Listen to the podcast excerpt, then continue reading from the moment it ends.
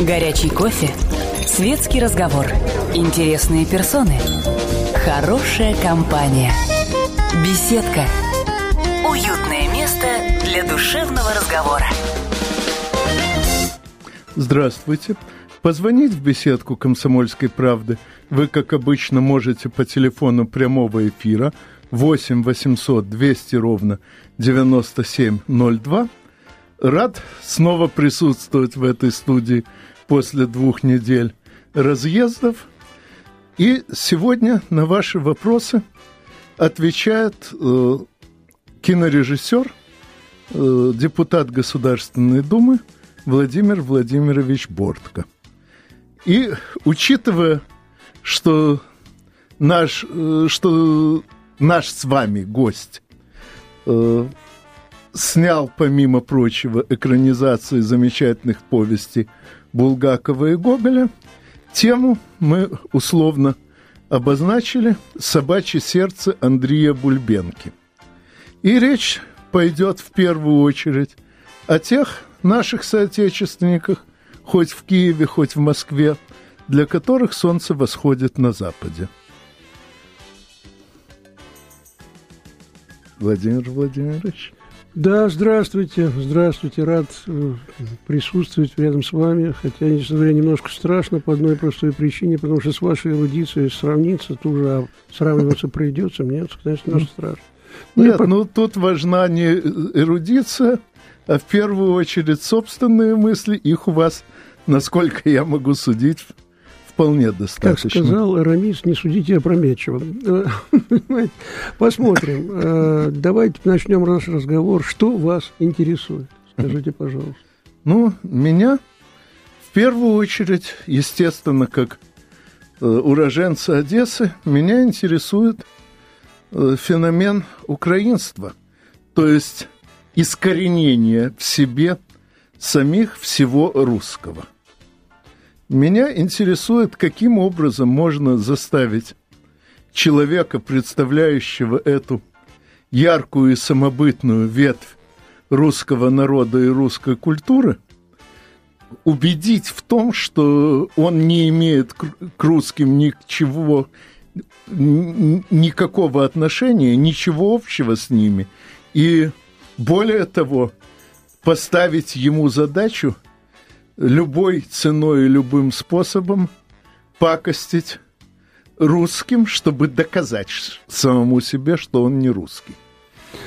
Ну, на мой взгляд, нужно, во-первых, пообещать ему не сбывшееся, то есть не, не, невозможность, сбы, сбы, но тем не менее пообещать это светлое будущее, в том смысле, что теперь мы будем европейцы и вообще, так сказать, почти жить в Париже.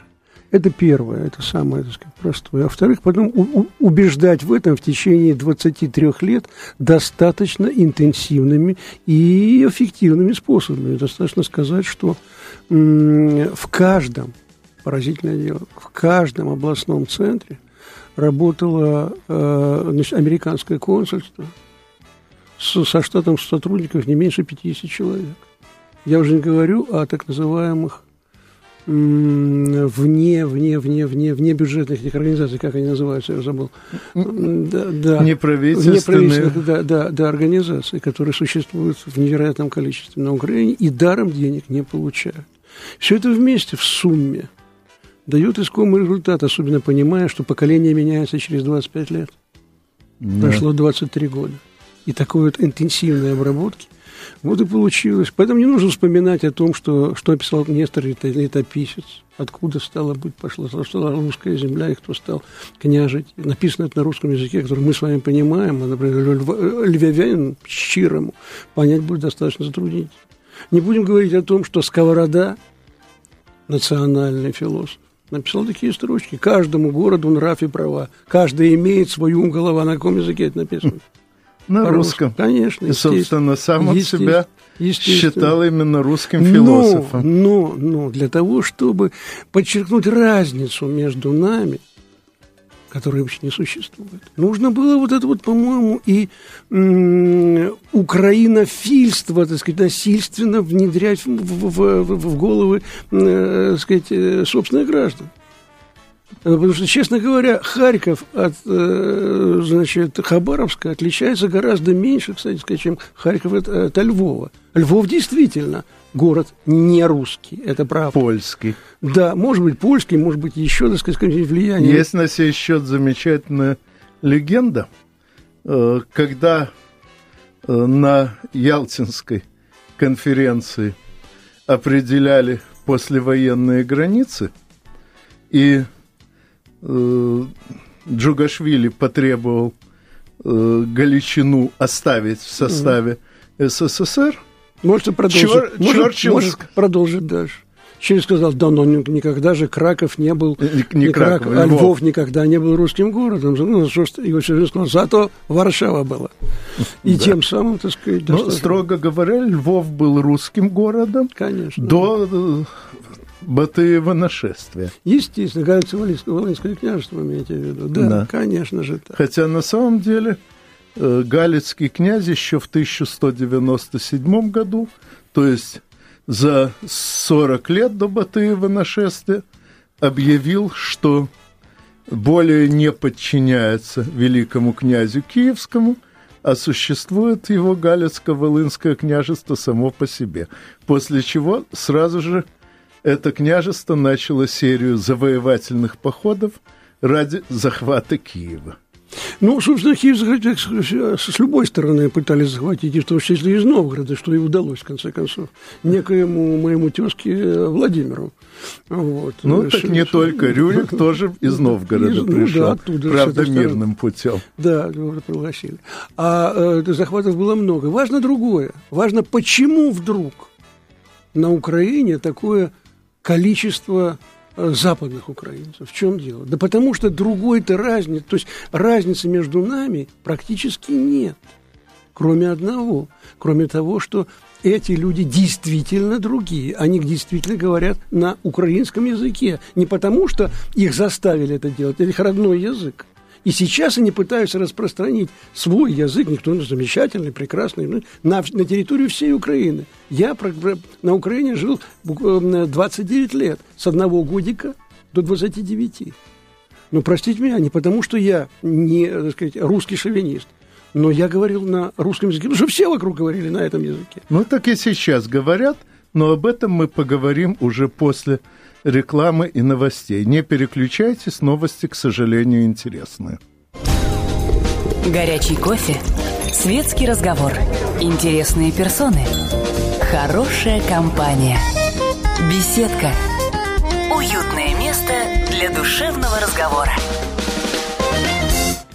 Позвонить в беседку «Комсомольской правды» вы можете по телефону 8 800 200 ровно 9702 на ваши вопросы ответит кинорежиссер Владимир Владимирович Бортко. Ну а в ожидании вопросов мы беседуем о собачьем сердце Андрея Бульбенки. Должен напомнить, что для того, чтобы превратить Андрея Тарасовича из казака в поляка, в общем-то, не, понра... не понадобилось 20 лет агитации, понадобилось приманить его – тем, что в спецслужбах называют медовая ловушка. То есть э, красивой паночкой, в которую он влюбился Нет, я даже не, согласен, не из-за ее красоты, по-моему, а из-за того, что за нею светило очень серьезное общественное положение. Нет, не, даже не поэтому. И даже не поэтому. Это было бы слишком просто, слишком. Нет, не так. У него, у Гоголя есть по-моему, полторы страницы, которые, к сожалению, в кино не вошли, но чрезвычайно важны для понимания э, перехода э, Андрея из, так сказать, казаков в поляки. Когда он по подземному ходу пробрался в город, то подземный ход кончался костелом. И он увидел, вернее, первый раз, он услышал, первый раз в своей жизни он услышал орган, музыку. Во-вторых, как пишет Гоголь, поднимающиеся, значит, солнце, лучи солнца пробивались, поднимающийся солнце пробивались сквозь витражи и окрашивали все какой-то совершенно невероятный свет.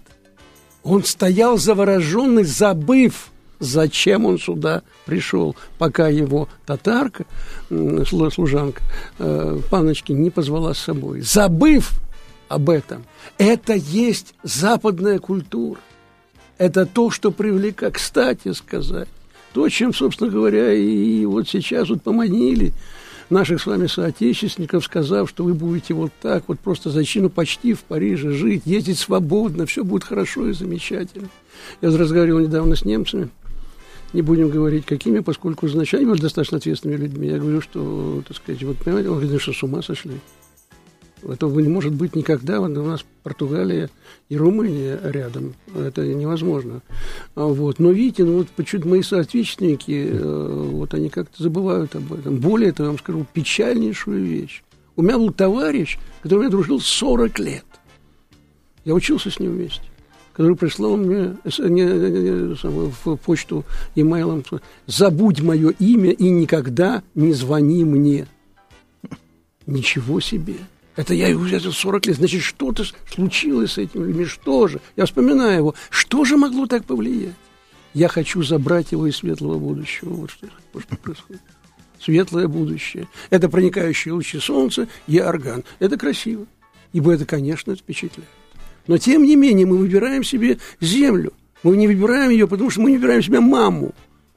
Какая они есть, но это моя мама. Она может быть умной, может быть не очень, может быть красивой, не так, но это моя мать, ну, я должен ее любить. Прежде чем вернуться к этой теме, ответим на вопрос.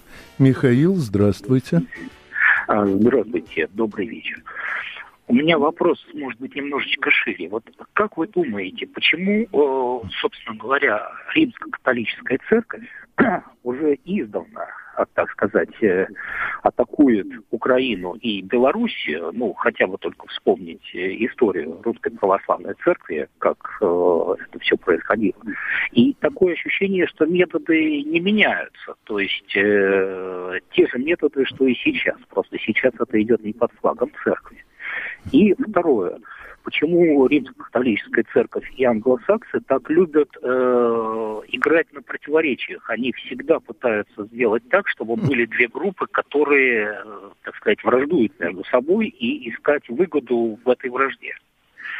Ну, вот, на второй вопрос могу ответить я, потому что для слабого единственный выход выжить среди сильных – это сталкивать их между собой. То есть, на самом деле, конечно, слабый может добиться, чтобы сильные просто им заинтересовались и не хотели его съедать, но это гораздо сложнее, чем столкнуть сильных между собой. А вот первый вопрос о культуре – это ваше, Владимир А если можно сформулировать еще один раз, в чем он?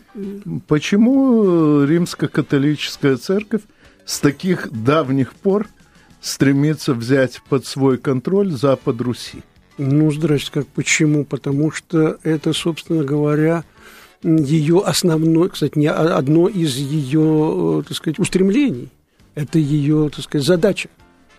Это первое. Во-вторых, ведь самое главное, что такое взять к себе, вот, допустим, Запад взять себе, это значит прежде всего изменить мышление, изменить то, что э, э, объединяет нас. В том числе объединяет и религия наша, православная религия. Значит, нужно изменить это. Ну, уния это достаточно давно уже произошло. Э, тем не менее, это, собственно, попытка это сделать.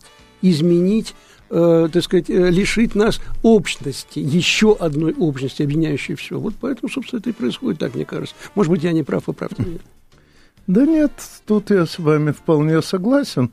Вот, но я бы хотел теперь вернуться к вопросу о культуре. Да, конечно, западная культура во многих отношениях намного эффектнее, но она при этом не эффективнее нашей. Э, в январе на сайте однако... Извините, пожалуйста, я не могу сейчас... Да. Что касается э, э, эффектнее – в эффектнее. Нет, она очень сложна, она сложна, она хороша, она замечательная. Нет, Наша я... ничуть, кстати, не хуже, она просто другая. Я говорю о другом. Да. Э, в январе на сайте однако.орг появилась моя статья под названием «Наша сила в том, что нас мало». Я там исследовал главную причину превосходства русской цивилизации над европейской. Именно так. Превосходство, причем превосходство по критериям, разработанным самими европейцами. Ну, не буду пересказывать. Можно, опять же, не, Статья не, очень... секунду, простите, сейчас да. ну, как превосходство? Превосходство – это э, наше над ними, что ли? Да, Или... именно так.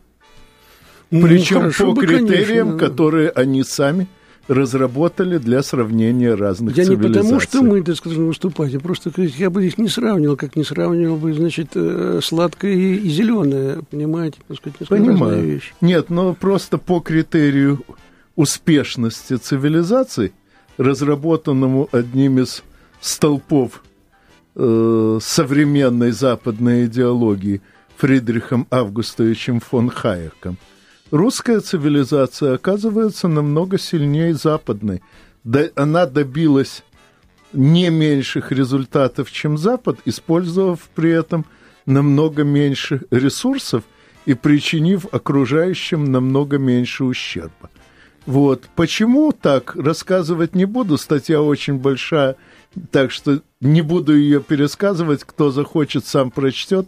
Напомню только название. «Наша сила в том, что нас мало». Вот.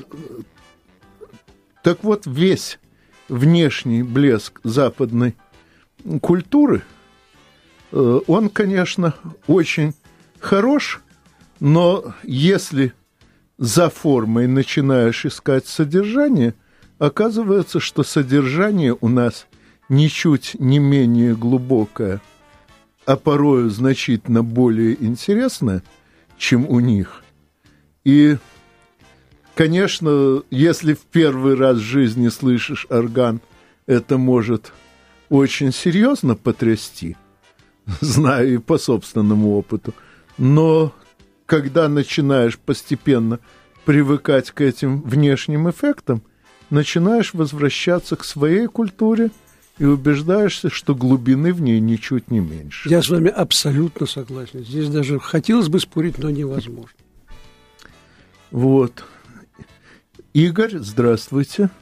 Здравствуйте. Здравствуйте. Я бы вот с чего хотел начать. Вот по славянам, по славянам, славяне вообще, вы же, наверное, в курсе, что они, так сказать, народы неоднородной по крови, вот в частности. Согласны? А ни один народ не однороден по крови. Ну, это правильно. Но я по-другому хотел. Вот я хотел бы, знаете ли вы, откуда произошло слово «славянин»? Что это за слово? Откуда оно взялось? Знаю, конечно. А ну как то скажите. Э, ну, вообще-то практически у всех славянских народов это название происходит от слова «слово», то есть говорящее в противовес немцам, народам, не владеющим этим языком. И только в русском языке вот это самое «славянин» перешло в «славянин», то есть не просто говорящий, а славный, прославленный. Вот, но... Вот что значит эрудиция. Вот, но а о дальнейшей судьбе славянских народов и славянской культуры поговорим после очередных новостей. Не переключайтесь. Горячий кофе, светский разговор, интересные персоны, хорошая компания, беседка, для душевного разговора. Позвонить в беседку вы можете по телефону 8 800 200 ровно 9702. На ваши вопросы отвечает кинорежиссер Владимир Владимирович Бортко. И сейчас в перерыве мы говорили о том, э, почему же все-таки так оказалось привлекательно для Андрея Тарасовича Бульбенко э, идея перехода на Запад и почему она так популярна для нынешних бульбенок? Вы уже ответили почти на этот вопрос. Я хотел бы сказать, да, что, э, понимаете, для Андрея в э, повести Гоголя Панночка есть олицетворение всего того, что он видит перед собой. Он перестал критично воспринимать свою, свое, понимаете? Он, так сказать, видит перед собой прекрасную упаковку, обертку – И, собственно говоря, квинтэссенцией выступает э, панночка. Поэтому для него она, для него она является, где моя, что, что для меня Родина? Ты для меня Родина но имея в виду, то есть он не, не, не, я думаю, что он не сознает этого, но тем не менее она для него все то красивое, чистое и, значит, замечательное, что, что, что он видит, увидел перед собой с самого начала. Вот про что идет разговор. Самое смешное, что этот же путь повторяют, извините меня, Бог ради, простите, миллионы наших соотечественников, миллионы наших соотечественников на Украине. То же самое за этой оберткой они забывают, что они сыновья и дочери своей земли. То есть мы с вами, мы с тобой одной крови, ты и я. Они забывают об этом. Это очень и очень печально. Так. У нас звонок. Константин, здравствуйте. Здравствуйте, уважаемые господа. Город Владимир беспокоит вас. Я сегодня второй раз звоню. Я первый раз звонил по поводу международного терроризма. Это международный терроризм произошел вот в Донецкой области. И далее по теме. Жаль, конечно, что вы не были. Дни, советской, э, дни славянской культуры были во Владимире очень красивые. Возглавлял господин Бурляев, знаете, да? Да, конечно. О. И к вам вопрос. Почему вы не были на союзе политологов в городе Суздале? Первый съезд был возглав... принципиально... Простите, городе, а кого вы спрашиваете? Нас здесь двое ведущего и вас, уважаемый Владимир Владимирович. И хочу поблагодарить вас, что вы очень много делаете для России, чтобы она процветала духовно, морально и материально. И я хочу попросить э, командования «Комсомольской правды», чтобы вашу передачу раза три-четыре повторили в эфире. Понятно. Спасибо, дорогой ну, мой, спасибо. Что Очень касается дорогой. передачи, то ее запись просто выкладывают на сайт «Комсомольской правды», и оттуда можно ее скачать или прослушать. Э, почему я не был на съезде политологов? Ну, э, как-то я себя не считаю таким уж глубоким политологом. Я специализируюсь в основном на оперативных комментариях по текущим событиям, а далеко идущие исследования у меня связаны в общем-то, не с политикой. А вот почему Владимир Владимирович? Да потому что я не только здесь не был, во многих местах других не был. Именно потому, друг мой, Прости, пожалуйста, я забыл, как... Э, Константин. Константин, простите меня, Бога ради, значит. Именно потому, что мне очень э, лестно ваши э, слова обо мне, потому что я работаю и в Государственной Думе, и кроме этого я еще, извините, пожалуйста, снимаю кино и, и борюсь как могу за процветание нашей с вами Родины. Потому что везде успеть невозможно. Хотя, конечно, жаль. Если бы я знал, может быть, я и приехал. Но прошло мимо меня. Простите меня, ради Бога, но поверьте, я делал все от меня зависящее, чтобы наша Родина была еще лучше. И, и от меня вам за это спасибо. Вот. Ну, а что касается э, съездов, их много было, еще много будет, и на каких-нибудь, надеюсь, удастся побывать. Будем надеяться. Ну и возвращаясь к нашей теме, э, поговорим все-таки о собачьих сердцах, о тех, кто э, воспринимает мир, мягко говоря, не критично, воспринимает его как место, откуда можно только брать, не давая ничего взамен. Э, по моим наблюдениям, значительную часть вот того самого болота и того самого Майдана составляют как раз люди, искренне уверенные в том, что им дают гораздо меньше, чем они заслужили, и при этом оказывается, что они не способны объяснить, а чем именно заслужили. Возможно, мне просто так не везло с вы кругом знаете, общения. Я не знаю, если вы хотите, я могу... То есть я, я хотел бы возразить по этому поводу. Давайте встанем на их место. Давайте подумаем о том, что они искренни в том, что они говорят, и что за этим стоит. Вот мой сын, например, которому 40 лет, который, в общем, стоит на либеральных позициях. Я коммунист, он стоит на либеральных позициях. Я не могу сказать, что он, знаете, какой-то, э, я бы сказал, не любит свою родину или что. Другое дело здесь о чем, э, э, э, что в основе, так сказать, э, либеральной идеи. Это, собственно говоря, существование отдельной личности. Плохо ли это? Нет. Почему же нет? Все должно быть для блага человека, во имя его, сколько угодно. Но только э, забывая об этом, что я, например, не могу отделять себя, простите за высокопарно, от моего народа просто. Я рассматриваю себя в, в общности. И вот здесь ситуация резко меняется. Да, мне может быть хуже, но только потому, чтобы было лучше тем, кто меня окружает, кто со мною вместе. С моей, простите, я э, с моим народом хотел бы быть все время. Ну, а я к этому добавлю, что я э, увлекся в свое время либеральными идеями, а потом, продолжая ими увлекаться, в итоге стал социалистом, потому что понял, э, возможности развития личности можно обеспечить только в обществе. Причем дело тут даже не в культуре, а в самых простых материальных соображениях. Производительность труда растет от его разделения. Поэтому, живя в обществе, участвуя в этом самом разделении труда, каждый из нас может получить от других и создать для других несравненно больше, чем мог бы создать и получить в одиночку.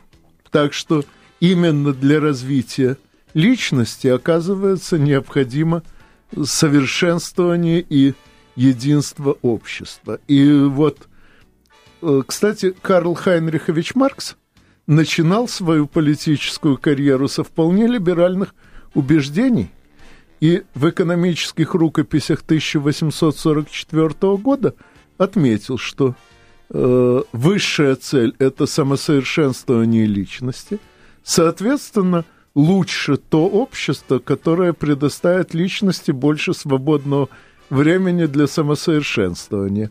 А потом стал исследовать, какое общество удовлетворяет этому условию и пришел к выводу, что наибольшие возможности для самосовершенствования личности обеспечивает социализм. Я вам дам И рекомендацию. так стал социализм, Я, социалистом. я вам дам рекомендацию, хотите? Я гражданин Украины, так что А в что, нет, российской извините, партии не прос- могу прости, почему? участвовать. Это, это- извините, я не знаю, сказать, точка, я не знаю, но мы коммунисты, извините, пожалуйста, интернационалисты. Ну и что? Но, тем не менее, мы об этом после передачи э, обсудим сей вопрос. А, а сейчас я хотел бы сказать только одно. Я коммунист именно по этим самым соображениям. Понимаете, почему-то, знаете, в, э, вот в, в- в воображении, так сказать, людей, с которыми я общался, значит, что такое замшелое, что-то такое, значит, такое, в- в- то ли в тужурке, то ли еще где-то, с портфелем, может быть. Да нет, давайте вспомнить, с чего начиналось все, что вся практически передовая западная интеллигенция была, были, были коммунисты. Я не буду сейчас называть имена, поскольку у меня склероз глубокий, а вы их перечислили просто всех. Это пи- э, ядро французского, э, французских писателей. Я прав? Да, конечно. Боже твой, Пикассо, лауреат Ленинской премии, коммунист. Смешно, да? Но тем не менее это так. Это так, потому что это, честно говоря, это, вы будете смеяться, но это передовое учение.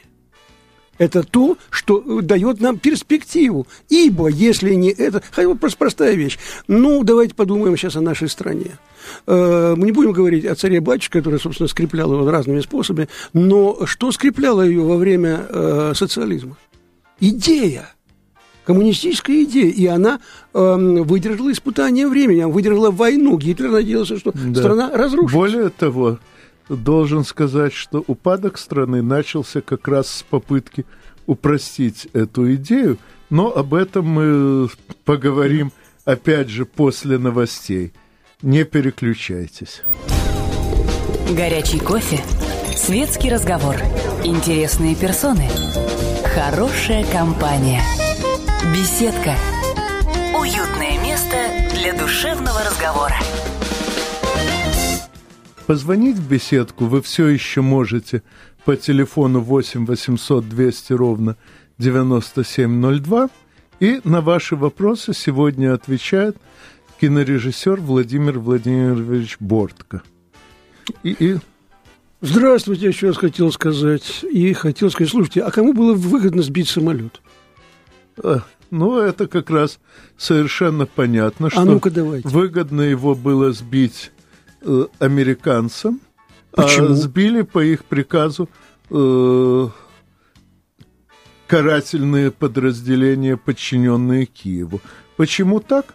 Потому что вся политика Соединенных Государств Америки в последние годы направлена на то, чтобы оторвать Европейский Союз от Российской Федерации и полностью подчинить его таким образом Соединенным Государствам. Потому что так же, как Европейский Союз свое время поддержал свое существование путем разорения вошедших в него постсоветских стран, плюс еще нескольких стран Юга Европы, например, э, Греции и Португалии, точно так же э, в рамках нынешней экономической концепции Соединенные государства могут поддержать свое существование только путем разорения Европейского Союза. А для этого им надо взять западноевропейскую экономику под свой полный контроль. И в частности, отделить э, Европейский Союз от Российской Федерации и как от источника сырья, и как от рынка сбыта.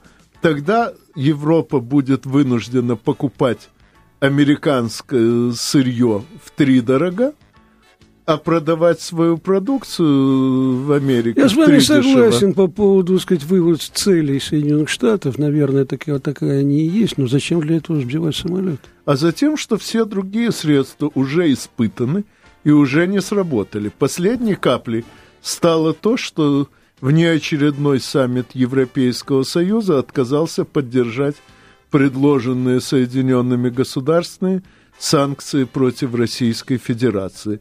И стало ясно, что э, все терапевтические средства исчерпаны и нужна хирургия. Кстати, готовили э, эту операцию как раз к саммиту.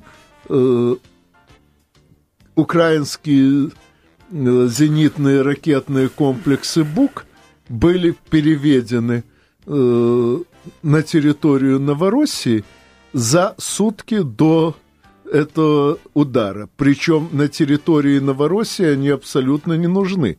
Нет у Новороссии никакой боевой авиации, и этим зениткам там просто не от кого защищать войска.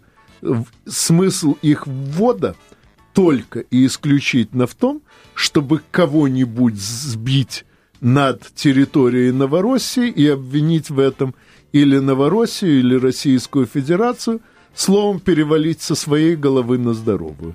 Вот, но прежде чем продолжить, Павел, здравствуйте. Здравствуйте. Я, я из Саратова.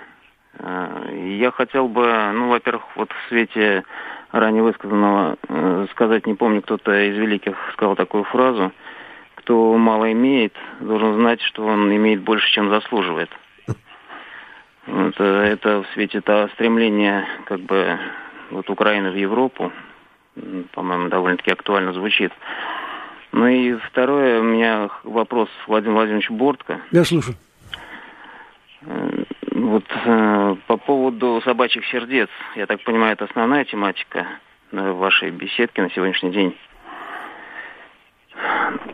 Я слушаю вопрос.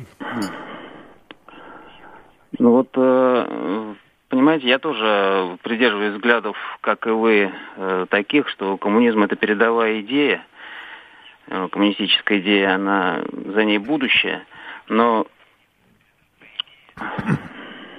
ну что, что, как, смелее. как, как объяснить, например, вот вы, вы автор э, э, фильма «Собачье сердце». Да. Э, вы как считаете, не явились ли такие фильмы и не являлись ли такие произведения в свое время, когда понял. развалился Советский да, Союз, именно той самой бомбой, которая изложила да. все существующие ныне проблемы? Ну, знаете, если фильм «Бомба», то есть развалил Советский Союз, тогда уже не знаю, либо измерять его мощность мегатонных, честно говоря, не рассчитываю, либо, значит, думать о том, что Советский Союз так легко развалился. Нет, это немножко не так. Что я хотел сказать? Я не знаю, молодой человек вы или нет, мне достаточно лет уже, и я, собственно, всю свою жизнь жил при социализме. И я видел, как идея не имеет ничего общего с ее исполнением. Вот это меня раздражало до безумия совершенно. Если вы хотите, я, когда снимал свой кинофильм, я снимал именно так потому как, э, в общем-то, будучи достаточно злым человеком, потому что то, что я видел, когда слова расходятся с делом. И, кстати сказать, вот гибель, по-моему, Советского Союза и всего остального, и, и э, так сказать, гибель КПСС – потому что КПРФ это не КПСС, это новая партия, все-таки она наследница, но она новая партия. Заключается в том, что когда партия начинает врать самой себе, она заканчивается. Кстати сказать, может быть, я имею в виду не только КПСС, бывшую, но несколько э, и современных партий. Когда партия начинает врать сама себе, тогда все заканчивается. Я об этом хотел сказать. Я хотел сказать, что идея и ее исполнение уже тогда ну, находились в некотором, я сказал, в диссонансе. Понимаете, почему я снимал это собачье сердце? Вовсе не для того, чтобы сказать, что идея сама по себе, значит, никуда не годится. Это неправда. Она годится хотя бы потому, что за 30 лет существования советской власти, что называется, не то, что от сахи, а 80% неграмотного населения – Закончилось все это, извините, запуском ракет, ну, атомной бомбы и всем остальным. Да это не это главное. Главное, это культура, кстати сказать. Главное то, мне моя мать рассказывала удивительную вещь. Она мне рассказывала, знаете, ну, она была в деревне, росла, она говорит, знаешь, ну, вот когда вот э, мы тут ставили Ромео и Джульетту, я говорю, когда, когда? Ну, 30-е годы. Ромео и Джульетту, да. Где? В деревне? Да, в школе. Вот это главное звание советской власти. А теперь посмотрите вокруг возможно ли это. Я, конечно, не хочу, так сказать, сильно ругать свою нынешнюю родину, но тем не менее. Так, ну и последний на сегодня звонок. Михаил, здравствуйте. Здравствуйте, Анатолий. Uh, уважаемый Анатолий и уважаемый Владимир. Значит, я постоянно слушаю радио КП, постоянно слушаю вашу передачу. Дозвонился, к сожалению, только первый раз. Uh, я хочу выразить свою благодарность, во-первых, значит, uh, Владимиру за его великолепные фильмы «Собачье сердце». Спасибо. Да, значит, э, я его пересматриваю, ну, в год, наверное, раза три. И каждый раз для себя там что-то новое, э, значит, э, познаю. И мне вот всегда на всю жизнь запомнилась одна фраза, что разруха, она не в сортирах, она в головах тех, кто поет вот эти вот самые песни непонятные. Значит, э, э, и согласен я, конечно, с вами вот в ответе на предыдущего вопроса звонившего, что, э, значит, вот идея, она, так сказать, должна со своим воплощением идти в ногу. И когда вот она именно что вот куда-то не туда идет, она вот именно обращена на провал. Я являюсь членом Коммунистической партии Российской Федерации – с недавнего времени. Значит, э, и э, считаю, что да, действительно, за вот э, идеями коммунизма оно именно мировое будущее. Я с вами согласен, товарищ. Большое спасибо. Ну, а я еще добавлю, что когда э, Михаил Афанасьевич Булгаков писал свои повести, то, что он в них показывал – рассматривалось именно как э, недостатки процесса строительства, и с этими недостатками боролись. И уже упомянутый мной Иосиф Виссарионович Джугашвили не раз Сталин. отмечал, что э, критика Булгакова указывает на те слабые места э, в жизни, которые надо исправлять. И вот как раз то, что, к сожалению, в конце советской власти перестали понимать, э, что э, реально плохо и что надо исправить. Можно вас раз... перебить на одну секундочку. Что произошло в, в действительности? Как вы знаете, в Китае был замечательный товарищ Дэн, Дэн Сяопин. Вот он сделал все правильно. Он оставил идеологию и изменил экономику, поскольку экономика меняется, нужно отвечать на эти вызовы. У нас товарищ Горбачев сделал абсолютно противоположную вещь. Он оставил замшелую экономику и, извините, пожалуйста, да. разрушил идеологию. Ну, об этом мы, наверное, поговорим с вами, когда вы в следующий раз сюда придете. Ну а с вами мы, как всегда, услышимся через неделю в беседке радиостанции «Комсомольская правда». До свидания. До свидания, друзья.